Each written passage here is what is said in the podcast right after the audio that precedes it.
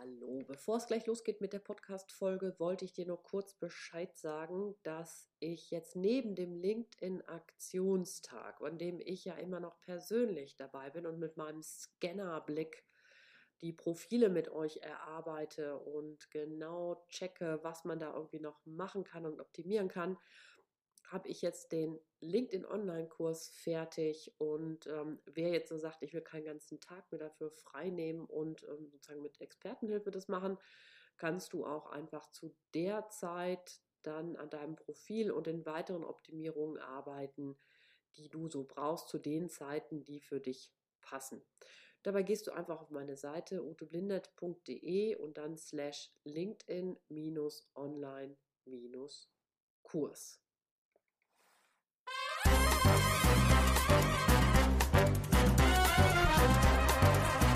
Hallo, hier ist Ute Blindert vom Netzwerkbooster, dem Podcast für Netzwerken in digitalen Zeiten.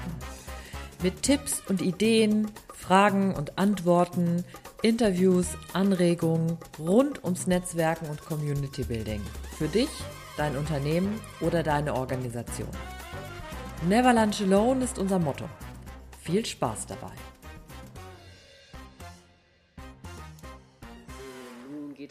Mit der Folge vom Netzwerkbooster.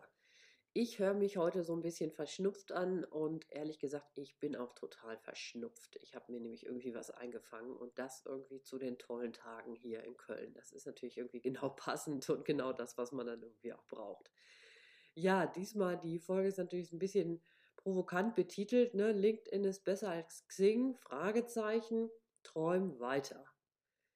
Ja, das ist ja für mich eines, ich finde, muss sagen, das ist noch durchaus manchmal ein bisschen emotional, weil ich dann ähm, mir immer wieder angucke, was ist denn eigentlich bei, ähm, was ist denn eigentlich bei LinkedIn gut, was ist denn bei Xing gut und warum ähm, gibt es jetzt immer gerade so ein Xing-Gebäsche und als ich jetzt neulich, als ich jetzt gerade bei Facebook nochmal gefragt habe, was findet ihr denn eigentlich doof bei, bei LinkedIn, gab es dann doch einige Stimmen, die dann auch zu Recht einige Sachen dort äh, kritisiert haben. Aber ich wollte heute nochmal ähm, sehr, sehr dezidiert darauf eingehen, ähm, also auf den Vergleich zwischen den beiden Business-Netzwerken, wobei das jetzt nicht so sehr in einzelne Funktionen hineingeht, sondern nur nochmal um so ein bisschen grundsätzlichere Sachen, die ich nochmal ähm, dich einladen wollte, das zu betrachten.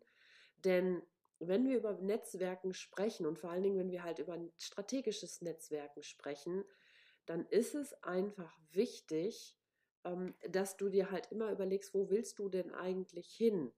Wo ist denn dein Kunde? Und was willst du mit dem entsprechenden Netzwerk denn eigentlich erreichen? Und das sind einfach die Fragen, die immer am Anfang im Vordergrund stehen sollten und nicht irgendwie, ob irgendjemand dir sagt, du musst da jetzt sein, weil da sind schon so viele. Jetzt ist es natürlich viele in einem Netzwerk ist natürlich schon grundsätzlich erstmal, wenn, wenn nur zwei Leute drin sind, ist ein bisschen schwierig. Das ist auch kein richtiges Netzwerk. Aber wir können uns die Zahlen auch gleich nochmal so ein bisschen, ähm, ein bisschen genauer angucken. Ähm, denn ich sage ja mal dazu, wir sind ja hier in Köln, deswegen kannst du immer sagen, it could drop an. Wenn du sagst, irgendwie soll ich denn jetzt bei Xing sein oder LinkedIn oder vielleicht bei beiden. Also wie ich vorhin schon gesagt habe, es ist immer wichtig, wo ist dein Kunde und was willst du mit dem Netzwerk erreichen, was willst du dort tun, was, wofür brauchst du es? Das ist einfach die zentrale Frage dabei. Und wenn wir jetzt mal davon sprechen, wir gucken uns das jetzt beide mal, ähm, also LinkedIn und Xing mal beide als Vertriebskanäle an, ähm, dann also du kannst jetzt, wir gucken uns das jetzt mal vertriebsmäßig an, du kannst aber natürlich auch ähm, da nochmal drauf gucken, bei einigen Sachen, die ich jetzt gleich ausführen werde, wo es um den Vertrieb geht, kannst du dir das auch übertragen, wenn du jetzt zum Beispiel in einem Unternehmen bist. Dann kannst du dir zum Beispiel natürlich auch überlegen, wenn ich international arbeiten will, also weltweit arbeiten will, dann ist womöglich Xing nicht das beste Netzwerk für dich. Dann solltest du bei LinkedIn sein. Ähm, wenn du aber, äh, wenn du aber zum Beispiel, was ich, in der Stiftung arbeiten möchtest oder in einer öffentlichen Einrichtung oder vielleicht in einem mittelständischen Unternehmen, dann, dann kann zum Beispiel Xing genau das Richtige für dich sein. Also ähm, das können wir uns aber jetzt gleich nochmal so ein bisschen auch angucken. Also, wir gehen jetzt erstmal so vom Vertrieb, gucken wir mal an. Und ähm, wenn wir da jetzt mal so schauen, dann gibt es, ähm, das hatte ich jetzt neulich noch mal in einem Vortrag gehört von dem Joachim Rumor, das ist ja, der gilt als der Nummer 1 Xing-Experte und der hatte jetzt neulich tatsächlich einen Vortrag sogar zu LinkedIn gehalten, der war wirklich klasse. Und der hatte noch mal so gesagt, es gibt praktisch zwei Vertriebskonzepte. Also du kannst zum Beispiel sagen, es gibt das Farming, also du streust sozusagen deine deine Samen aus, also in dem Fall zum Beispiel deinen Content, also du betreibst Content Marketing und zum Beispiel Hunting, das heißt, du gehst auf die Jagd. Ne? Das heißt, so jetzt ein bisschen unfair formuliert, aber du würdest dann halt zum Beispiel deine, ähm, deine Netzwerkkontakte halt direkt ansprechen und das würdest du dann zum Beispiel eher über LinkedIn machen oder das kann da eine sehr gute Möglichkeit sein, darüber zu gehen. Und interessanterweise habe ich das jetzt neulich auch nochmal in einem, in einem anderen Podcast gehört. Das war von Orbnet ein Podcast. Da ging es um jemand, der sich halt um äh, Community Building kümmert für Unternehmen. Auch sehr, sehr spannend. Ähm, und äh, da ging es auch praktisch, dass die diese Community dann bei Xing aufgebaut haben, weil da die Direktansprache der Kontakte, die die brauchten für diese Community, halt zum Beispiel genau da war. Und da ist tatsächlich Xing als so ein, ähm, hab, es ist immer noch mein Eindruck, dass insgesamt die Kommunikation dort, zumindest in dem, wenn man halt in Kontakt geht, oft verbindlicher ist. Und selbst wenn man zum Beispiel Kaltakquise betreibt, ähm, was ich ja teilweise auch mache, also dass ich halt Leute anspreche, ähm, halt über kalt, also über äh, kalte, also ich kenne die halt vorher nicht, mache den Kontakt und sage hier, könnte das, was ich anzubieten habe, etwas für Ihr Unternehmen sein und erkläre das kurz und, und, und schreibe das und sage irgendwie, ja, ich weiß irgendwie, die kennen mich noch nicht, aber ich möchte mich trotzdem gerne vorstellen, dann ist mein Eindruck bis jetzt, dass das sehr, sehr gut bei Xing funktioniert, weil ich den Eindruck habe, dass es insgesamt eine große Ernsthaftigkeit hat. Also ich weiß nicht, ob das dann irgendwie so ein, so ein deutsches Ding ist oder so, ich weiß das nicht. Also ähm, vielleicht so ein bisschen so eine Zurückhaltung, auf Leute zuzugehen, wenn ich das dann tue, dann ist das halt auch mit einer ernsten Absicht verbunden.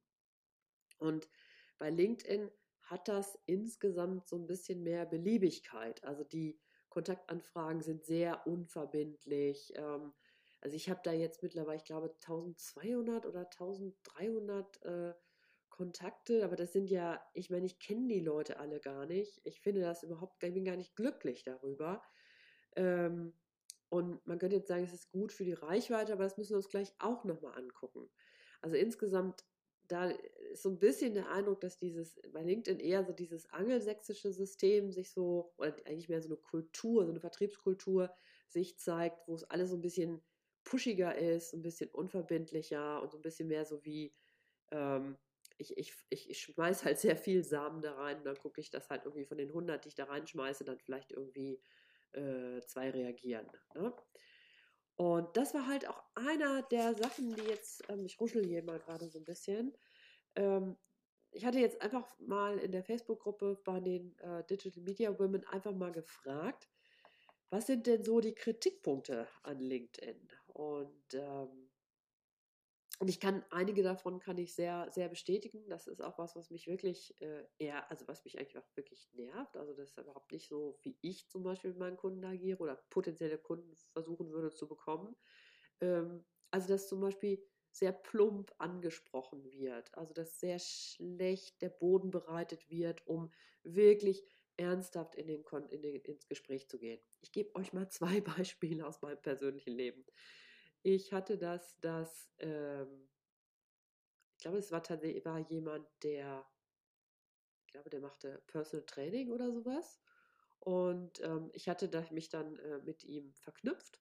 Und die nächste Nachricht war dann schon, ob ich denn äh, Sport treiben würde und ob das denn auch genug wäre.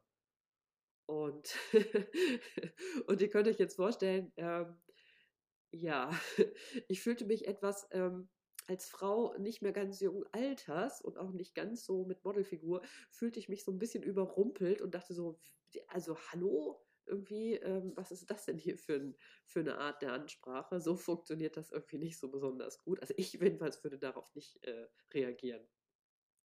Und das war übrigens das Gleiche, hatte ich dann nochmal, da ging es dann um das Thema Gesundheit und ich glaube so um Ernährungsberatung, also sowas wie, wie ob ich endlich vom Zucker loskommen möchte. Und ich weiß nicht, wie das Targeting da funktioniert, aber ich weiß auch nicht genau, was diese Coaches verkaufen wollen. Und ich weiß nicht, wer diese Coaches coacht. Aber ehrlich gesagt, ähm, ich frage mich, ob die tatsächlich mal so eine, so eine wirklich so mal so, so eine, äh, so, so Avatare gebaut haben und dann so eine Customer Experience mal durchgegangen sind und sich wirklich mal überlegt haben, wie müsste denn so eine Ansprache von jemand aussehen, der irgendwie mittleren Alters ist und vielleicht ja tatsächlich auch ein bisschen Unterstützung gebrauchen könnte oder gerne Sport macht oder sowas. Ja, das ist auf jeden Fall nicht das, wie es funktioniert. Also das scheint irgendwie die Customer Experience nicht so gut zu funktionieren. So, ähm, so, also praktisch diese plumpe Ansprache, sehr schnell, sehr pushy an den Verkauf zu gehen, auf eine sehr plumpe, massenmäßige Art. Ähm, insgesamt auch zu viel Angebotswerbung, also drumherum. Ne? Es ist ja sehr, also LinkedIn ist ja auch sehr voll mit Werbung tatsächlich. Das ist, ich muss sagen, ich, ich ignoriere das, aber ich sehe das gar nicht so dolle. Aber vielleicht nehmen das andere auch ganz anders wahr. Ähm, dann gab es noch Kritik am Layout, also dass es halt wenig, äh, dass es ein bisschen verstaubt ist und wenig modern. Äh, da muss ich tatsächlich sagen, das sehe ich ein bisschen anders. Äh, es gefällt mir ganz gut. Ich finde das eher als dynamisch. Äh, auch so wie die Bilder eingebunden werden, wie sich die Links ziehen und so, das funktioniert ziemlich gut. Also da muss ich zum Beispiel sagen, ist vielleicht dann auch immer so ein bisschen Ansichtssache. Also es gefällt mir wirklich gut. Und ähm, und dass man dann zum Beispiel sagt, um sein Netzwerk so ein bisschen sauberer zu halten, dass man vielleicht, wenn Leute einen anfragen ohne Nachricht, dass man vielleicht selber kurz mal eine Frage stellen könnte, warum willst du dich denn überhaupt mit mir vernetzen? Also das ist zum Beispiel auch sowas, was so fehlt. Aber so die Hauptkritikpunkte waren tatsächlich das Spammige.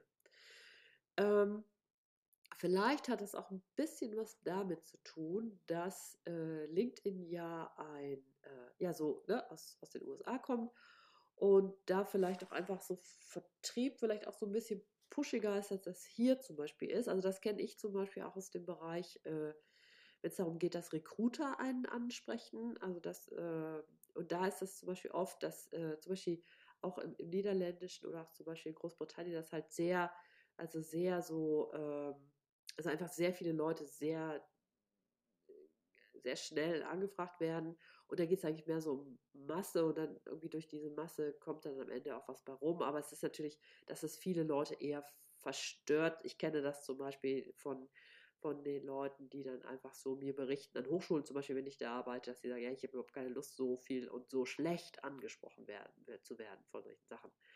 Ähm, was jetzt sehr interessant sein wird, und das ist ja einer eigentlich der Pluspunkte von LinkedIn, ist, äh, wie das eigentlich sich so mit Reichweiten von einzelnen Posts entwickeln, entwickeln wird. Also ähm, da muss man jetzt einfach so, das beobachte ich jetzt einfach mal so die nächste Zeit, wie sich das entwickeln wird. Also normalerweise ist es immer so, dass wenn du jetzt zum Beispiel äh, dir so ein paar Regeln merkst, ne? also wenn du jetzt zum Beispiel einen Beitrag machst, also es ist jetzt äh, Beitrag heißt jetzt nicht Artikel, sondern halt Beitrag, das kann zum Beispiel ein Link sein, das kann ein Bild sein, das kann auch einfach nur ein Textbeitrag sein. Dann äh, ist immer die Empfehlung zu sagen, halte es auf der Plattform. Das heißt, alles das, was nach draußen verlinkt, würde zum Beispiel schon grundsätzlich als nicht so gut angesehen werden. Also das solltest du nicht zu häufig machen. Dann, ähm, also zum Beispiel äh, Bild funktioniert natürlich, äh, funktioniert Bild mit Text funktioniert gut und äh, setze drei Hashtags und guck dir auch so ein bisschen an, was sind denn eigentlich gute Hashtags zu deinem Thema, aber nicht mehr als drei. Und, äh, und dann schau noch mal, äh, dass du, und dann ist halt jetzt eine wichtige Frage dabei. Ähm, deine Beiträge sollten immer für das Gegenüber interessant sein. Sie sollten nutzwertig und relevant sein. Und vielleicht auch ein bisschen provokativ und vielleicht sogar noch mal so, dass du das schaffst, vielleicht noch mal so in der ersten Stunde so ein paar Kommentare zu bekommen, weil der LinkedIn-Algorithmus ist so getaktet, dass äh, wenn ein Beitrag veröffentlicht ist und der sehr schnell Kommentare bekommt, das heißt Leute fangen an, irgendwas zu sagen, dann musst du auch am besten sofort darauf wieder zurückkommentieren, ähm, sodass dann halt je mehr Kommentare kommen, umso öfter wird der Beitrag ausgespielt und umso öfter ähm, mehr Kommentare gibt es und so weiter. Ne? Also das äh, wäre die wäre nochmal die wichtige Sache, das heißt, wenn du irgendwas hast, was dir wirklich wichtig ist, wo du vielleicht auch Arbeit reingesteckt hast, wo du Gehirnschmalz reingesteckt hast, dann schau einfach, dass du andere Leute animierst, dass die halt schnell dazu kommentieren. Like ist auch nett, teilen ist auch nett, aber eigentlich Kommentare sind das Wichtigste. Ähm, das vielleicht nochmal dazu. Und das bleibt halt da, ist jetzt tatsächlich interessant zu beobachten, wie sich das so entwickeln wird. Weil es gab jetzt neulich eine interessante Diskussion, die hatte der Karl Kratz angestoßen. Das ist der, mit der macht echt super, super, super viel zu, äh, zu Online-Marketing. Also wirklich unglaublich wertvolle Texte, Beiträge, also man kann so viel lernen, ohne dass man da irgendwie schon irgendwas bei ihm bucht. Also unglaublich. Und der hatte jetzt also mit einem Premium-Profil Sachen gepostet und hatte dann die Erfahrung gemacht, dass manche der, der, der Beiträge tatsächlich nur ein bis 15 Aufrufe hatten und dann teilweise, weiß ich, bei Facebook halt viele, viele hundert, immerhin bei LinkedIn auch ein paar, paar Dutzend und bei, bei LinkedIn, also bei Xing auch ein paar Dutzend und bei LinkedIn waren es tatsächlich dann nur unter 10, also weit unter 10.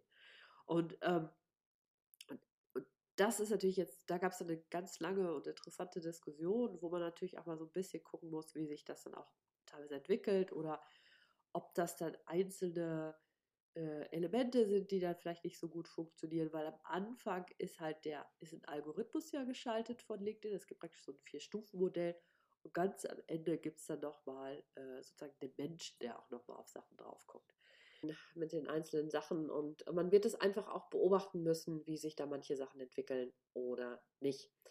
Und auch mit der Reichweite übrigens bei Xing ist das halt auch so eine Sache, denn äh, einzelne Beiträge bei Xing, äh, vor allen Dingen, wenn du jetzt zum Beispiel sagst, du überlegst dir was, was du zum Beispiel mal der Redaktion für den Klartext anbieten kannst oder was, dass du vielleicht mal einen tollen Artikel geschrieben hast und den zum Beispiel für die Xing News anbietest, dann kannst du eine Reichweite bekommen, die ist einfach unglaublich.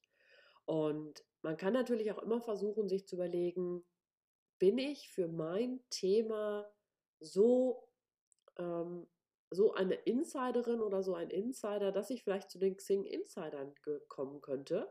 Das kannst du dir zum Beispiel auch mal angucken. Und ähm, da muss man tatsächlich sagen, dass die Redaktion in Hamburg ähm, dass da sehr, sehr nette Leute arbeiten und dass man da durchaus auch sich, wenn man sagt, es geht mir um ein Content-Marketing-Konzept, das ich auch nochmal zusätzlich so zu meinen Themen ausspielen möchte bei, bei Xing, dann ist da zum Beispiel auch eine gute Möglichkeit. Und du kannst natürlich auch bei LinkedIn sehr, sehr gut Direktmarketing machen. Das ist ja natürlich auch überhaupt keine Frage.